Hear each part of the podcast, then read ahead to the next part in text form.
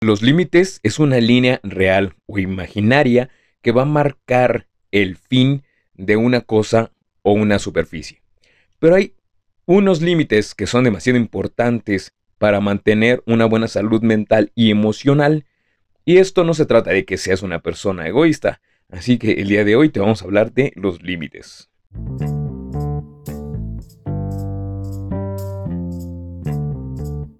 La psicología y la grafología han sido dos herramientas magníficas en esta búsqueda del desarrollo del ser y de la conciencia.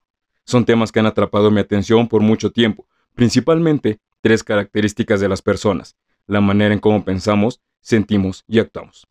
Soy Isa Correa y te invito a recorrer el camino del autodescubrimiento en este podcast donde indagaremos la peculiaridad de nuestras vidas. Bienvenidos mis queridos seres de la conciencia a un jueves más en el que seguimos hablando de temas de psicología, salud mental, la interacción del ser humano en general y cómo poder mantener un equilibrio entre nosotros y los demás. Y sí, como ya escuchaste hace rato en el intro, el día de hoy vamos a estar platicando de los límites, este tema que muchas veces es muy sonado, pero pocas veces abordado en la manera en la que nos indica qué y cómo poderlo llevar a cabo. Porque muchas veces escuchamos que los límites para acá, los límites para allá, límites para arriba, límites para un lado. Pero bueno, ¿qué son los límites? ¿Qué es esto de los límites y sobre todo cómo poner un límite, un límite emocional? Porque para la pareja, para la familia es muy complicado, pero vamos a empezar desde lo más básico. Porque muchas veces puede llegar a decirse que no sabemos hasta dónde somos capaces de aguantar ¿Esto por qué? Porque como seres humanos somos capaces de soportar y vivir una innumerable cantidad de situaciones. Y llegamos a decir, es que el ser humano aguanta tanto que es muy difícil que llegue a conocer sus límites. Es importante que conozca sus límites, señor Wayne. Pero fíjate, esto no es de todo cierto, ya que cuantas más vamos a viviendo muchas situaciones, y empezamos a vivir situaciones de estrés, y de ansiedad y de mucha tensión que no alcanzamos a ver, ya que esto lo vamos viviendo por dentro. Y esto nos lleva a que se vaya deteriorando nuestra salud física. Es donde va repercutiendo todo aquello que vamos experimentado en las enfermedades, en las situaciones y a tal grado de que nos empezamos a enfermar y no alcanzamos a ver cuál es la consecuencia de lo que estamos experimentando en ese momento. Y peor aún, dejamos de reconocernos a nosotros mismos, porque no vamos viendo cuál es nuestro límite, no vamos viendo cuál es el nivel o el umbral en el cual vamos llegando, y sobre todo, dónde vamos a decir, ya, ¿sabes qué? Hasta aquí, ya no voy a aguantar más, ya no voy a experimentar más, hasta aquí es mi barrera y mi límite. Pero ahora, eso se oye muy fácil, muy sencillo y muy rápido de poderlo hacer y decir. Pero la realidad es que la mayoría de las veces no es muy fácil poderle decir un no o un sí ¿no? a las personas a las que queremos, a las personas con las cuales convivimos, a los amigos, a la familia, a los compañeros de trabajo, a los hijos, a los padres, a los hermanos. ¿Por qué? Porque muchas veces dentro de esta creencia, dentro de estas situaciones, a las personas que llegan a decir sí, sí quiero, no, no quiero, nos llegan a tachar o se llega a tachar de egoístas. ¿Cuántas veces tú que me estás escuchando, dime, ¿no te ha pasado que le llegas a decir a un familiar, no, no lo voy a hacer, o sí, sí lo voy a hacer? Cualquier favor que te hayan pedido.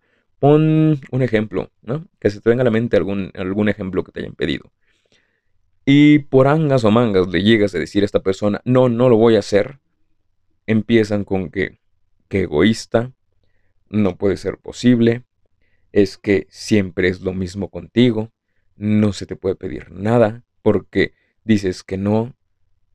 Oye, pero es que yo también estoy en mi derecho de poder decir si quiero o no quiero, si lo voy a hacer o no lo voy a hacer. No tengo que estar todo el tiempo a disposición y al servicio de los demás.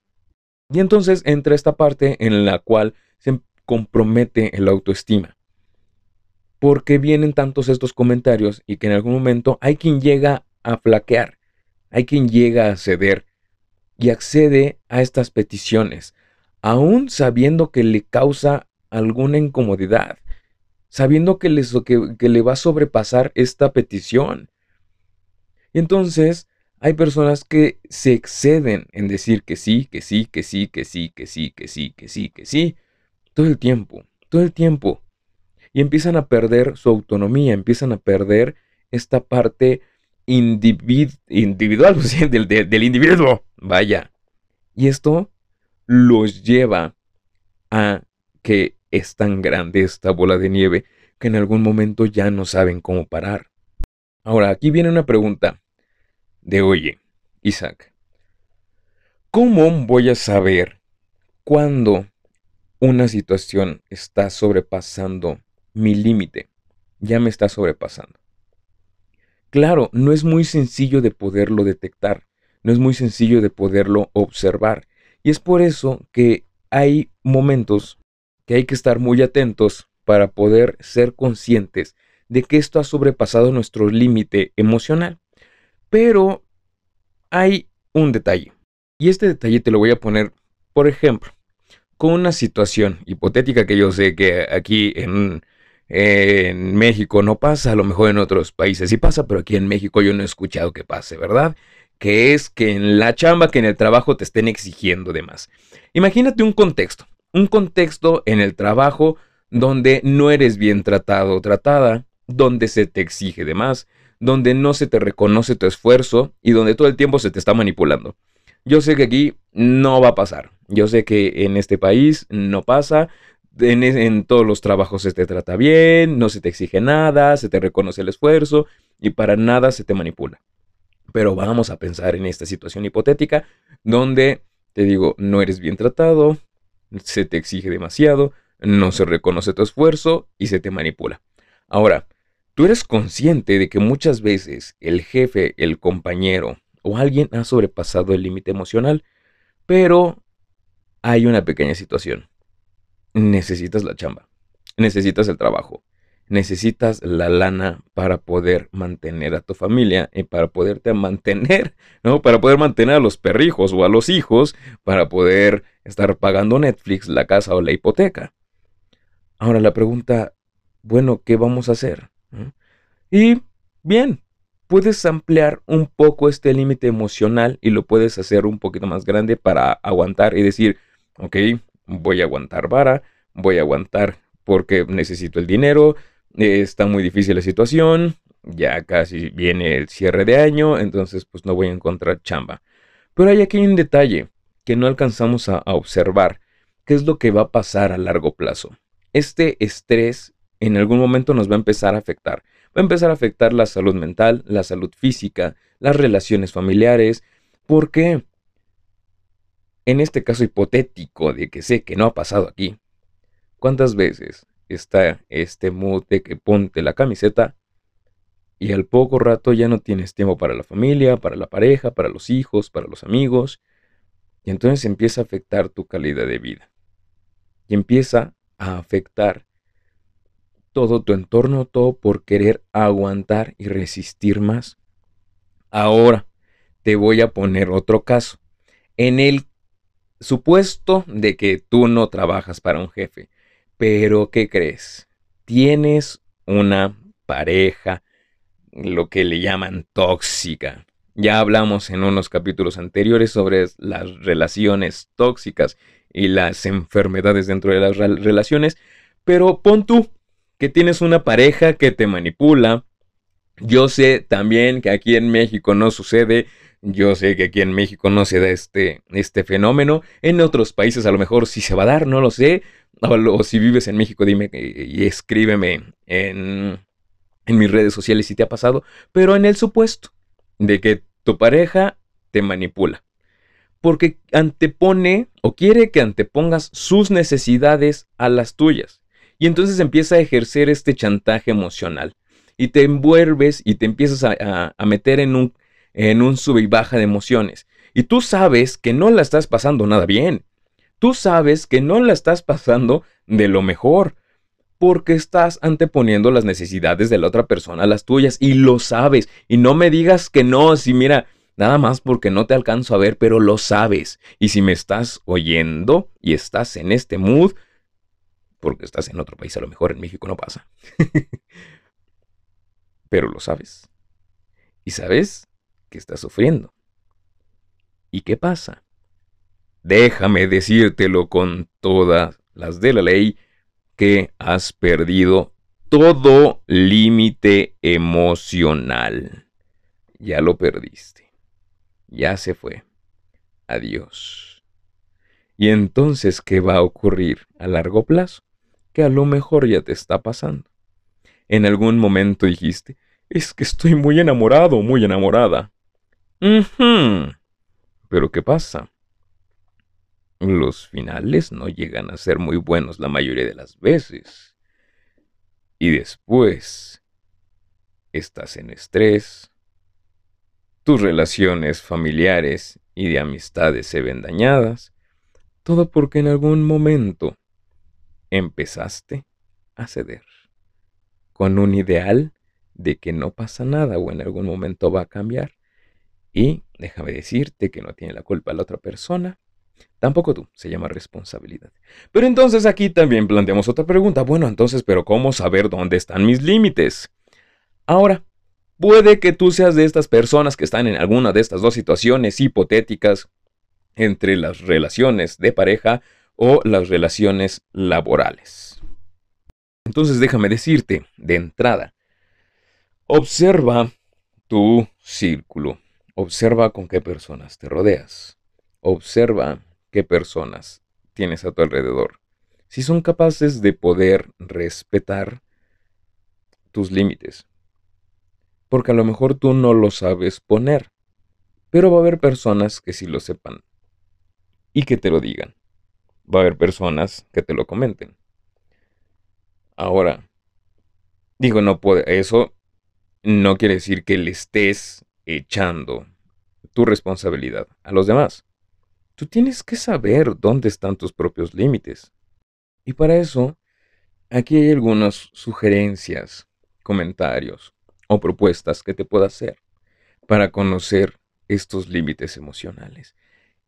Y de entrada, lo más importante, grábatelo, anótalo, escríbelo, tatúatelo, haz lo que quieras hacer. Pero que te recuerde que lo más importante es conocerte, conocernos, conocernos a nosotros mismos, aunque suene a redundancia, pero conocernos nos va a ayudar a saber dónde se encuentran nuestros límites, para saber qué es lo que nunca vas a soportar, qué pasa cuando alguien llega a sobrepasar los límites, para saber cuál es lo que más aguantarías, lo que sí aguantarías, lo que no aguantarías. Que a lo mejor llegue un amigo y te diga en, broma algo que tú consideres que aguantas, o una broma que tú digas, no sabes que no, esto no lo aguanto. También conocer tus fortalezas y tus debilidades te va a llevar a conocer cuáles son tus límites tus áreas de oportunidad, tus virtudes, tus defectos, llámalo como lo quieras llamar, pero el conocer esta dualidad de tu personalidad, para que puedas saber a lo mejor qué soportas.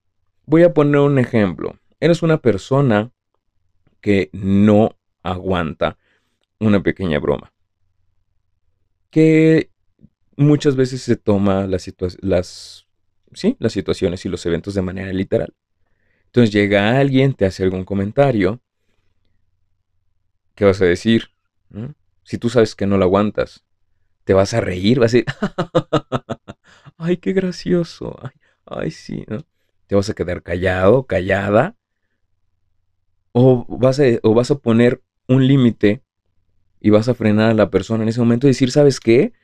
A mí no me gusta que estés hablando y diciendo tal cosa. Y eso, déjame decirte que tiene que ver mucho con inteligencia y habilidad emocional. Y, y saber sobre, y, bueno, haber aprendido y trabajado aquellos complejos o situaciones que han quedado como traumas en tu vida. Porque si hay un problema o hay un miedo al rechazo, al abandono, a la burla, claro que se te va a hacer muy complicado por le decir a una persona, no, no, no, no, no, ¿sabes qué? A mí no me estés hablando así. Porque a lo mejor la otra persona tampoco le va a gustar. Y entonces te la va a regresar y vas a decir, no, este, bueno, no, no es cierto, estaba bromeando. No, saberse sostener. Y eso tiene que ver mucho con la congruencia en el carácter. Tiene que ver mucho con esta congruencia en la personalidad. De que lo que dices, oye, ¿sabes qué? No me gustó, sí me gustó, ¿sabes qué? No te pases. ¿Sabes qué? Me agrada, no me agrada, lo estás tomando personal, etcétera. ¿Sabes? porque en todas las relaciones afectivas es primordial que demos a conocer aquello, con, aquello que nos gusta y lo que no nos gusta, lo que estamos dispuestos a permitir y lo que no estamos dispuestos a permitir. Y eso es lo que hace rato, regresándome al otro ejemplo en, eh, de, de las relaciones laborales, eso es lo que muchas veces desde el inicio, como no se ponen estos límites, con el tiempo el jefe, la jefa, los compañeros, quien sea empieza a sobrepasar los límites porque en algún momento no se puso este, esta línea imaginaria de, ¿sabes qué? Atrás de la raya estoy chambeando, a mí no me estés molestando, no me vengas ni a picar las costillas, no me vengas a decir nada. En algún momento se permitió. Y la otra persona, al no ver este límite marcado, sin problemas se brincó la barda. Y cuando ya quieres poner este límite, ay, ¿qué crees? Ahora sí ya fue demasiado tarde. Y digo, nunca es demasiado tarde. Pero a veces sí llega a ser más complicado cuando pasa el tiempo. Y por otro lado, en las relaciones de pareja, también por esta parte del enamoramiento, del disfrutar, de que ay, es que vamos a disfrutar la pareja, hay que dejarnos llevar. No, no, no, no, no poner los límites desde el inicio. Es que qué egoísta porque estás poniendo límites. Y egoísta estoy viendo por mi salud mental. Es que hay que, hay que saberlo. Que la persona se pase, ya después vemos, ya después vemos nada. ¿Te ha pasado que a lo mejor que tienes una mascota y, y al inicio a tu perrito, a la mascota, etcétera, no le enseñas dónde hacer del baño y va creciendo y te das cuenta de que hace del baño por todos lados y ya cuando le quieres enseñar límites y dónde hacer del baño ya te es más complicado porque en algún momento no le educaste, pues de una manera parecida, y discúlpame por el ejemplo un poco burdo, pero fue un ejemplo que ahorita se me ocurrió. Lo mismo pasa con las personas. Una mascota es un trato diferente, porque ahí es educar y condicionar pero con las personas que nos relacionamos es comentar, explicar y un entendimiento. Si las otras personas no lo entienden, te decía hace rato, observa tu círculo. Y por otro lado, si tú eres de las personas que tampoco entiende los límites de los demás, aguas. Porque quiere decir que en algún momento alguien los va a pasar y a lo mejor no te guste. Así que me gustaría cerrarte con esta frase que hice, que marcar los límites no es egoísta, es ser íntegro con nosotros mismos y con los demás. Anótalo, apúntalo, tatúatelo o haz lo que quieras hacer, pero que lo mantengas presente. Y sin más por el momento, muchísimas gracias por haberte quedado estos minutos aquí en este tu querido podcast sobre salud mental y el día de hoy, límites. Así que en esta tarea para la siguiente semana, ay, ya me andaba ahogando. Empieza a poner algunos límites a lo mejor. Pequeños, pequeños, pequeños, pequeños. No te quieras ir también de 0 a 100, pero un límite pequeño. ¿Qué te gusta? ¿Qué no te gusta?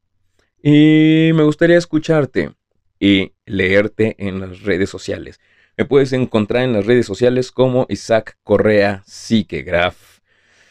En Instagram, Facebook, Twitter, TikTok y en su plataforma favorita y de tu conveniencia. Y este podcast lo puedes encontrar aquí en Spotify Pues muchas gracias, seguimos en contacto, te mando un gran, gran, gran, gran, gran abrazo. Disfruta, sé feliz y como siempre, una gran actitud ganadora. Adiós.